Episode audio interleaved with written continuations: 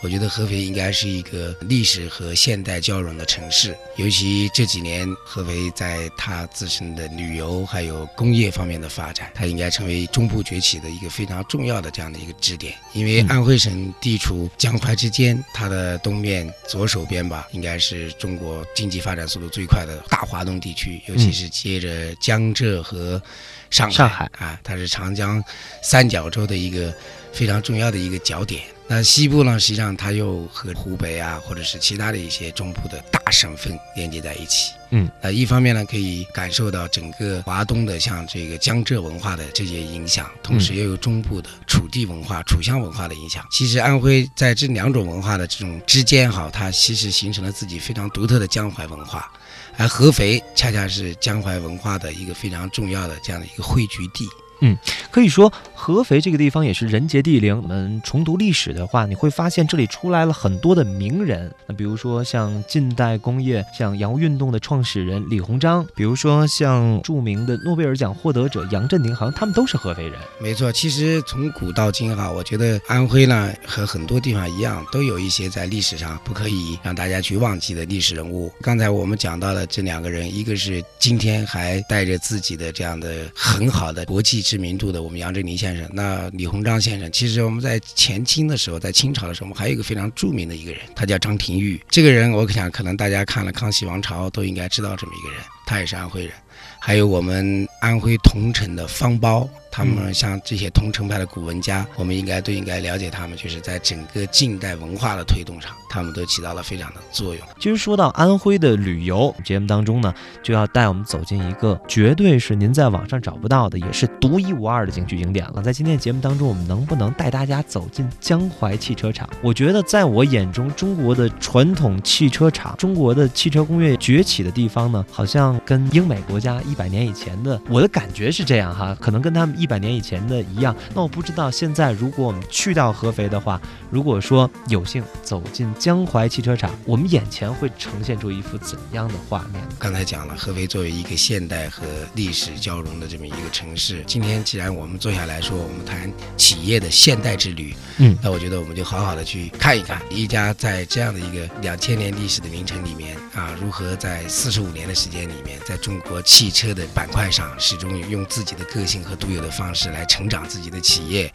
它能够给我们带来什么样不同的这种观感。今天我们要到江淮去玩，能玩什么呢？首先第一点，因为江淮汽车今天的新厂，它的整个的工业化的这样的一些基地是在一个非常漂亮的地方，在合肥南部一个叫桃花镇的地方。桃花镇呢，实际上是呃一个非常美丽的地方，因为整个合肥工业的发展，后来就把江淮汽车落在了桃花镇。它是一个每年春天嗯，啊桃花人面桃花相映红没的地方错没。错，每一年春天来临的时候，来自我们古城三河吹过来的江风吧，包括我们巢湖啊吹过来的这些风，就带动着合肥周边的这样的一些花花草草就开起来了。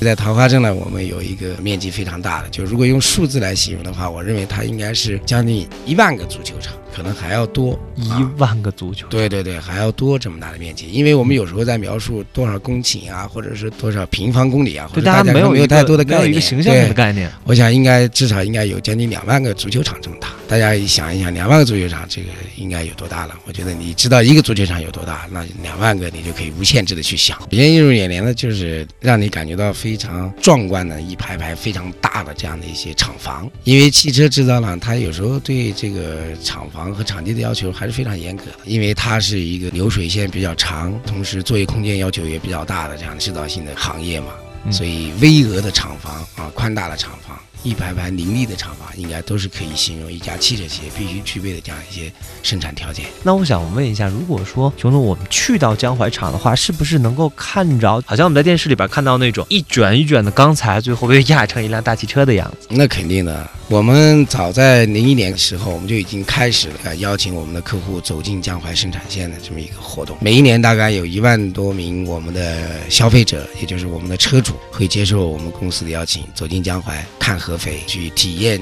啊一个中部崛起的一个城市，它能够给你带来的一些时代发展过来的这样的一些种种的变迁，同时能够看到历史啊，看到今天。值得你骄傲的中国汽车的这样的一些企业啊，和你熟知的这样一些品牌是如何诞生的。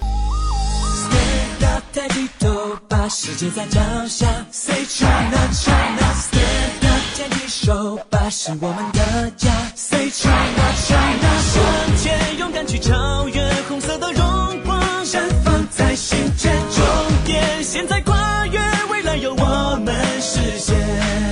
晨曦中红旗下，坚定的回答。希望在曙光中，前路在脚下。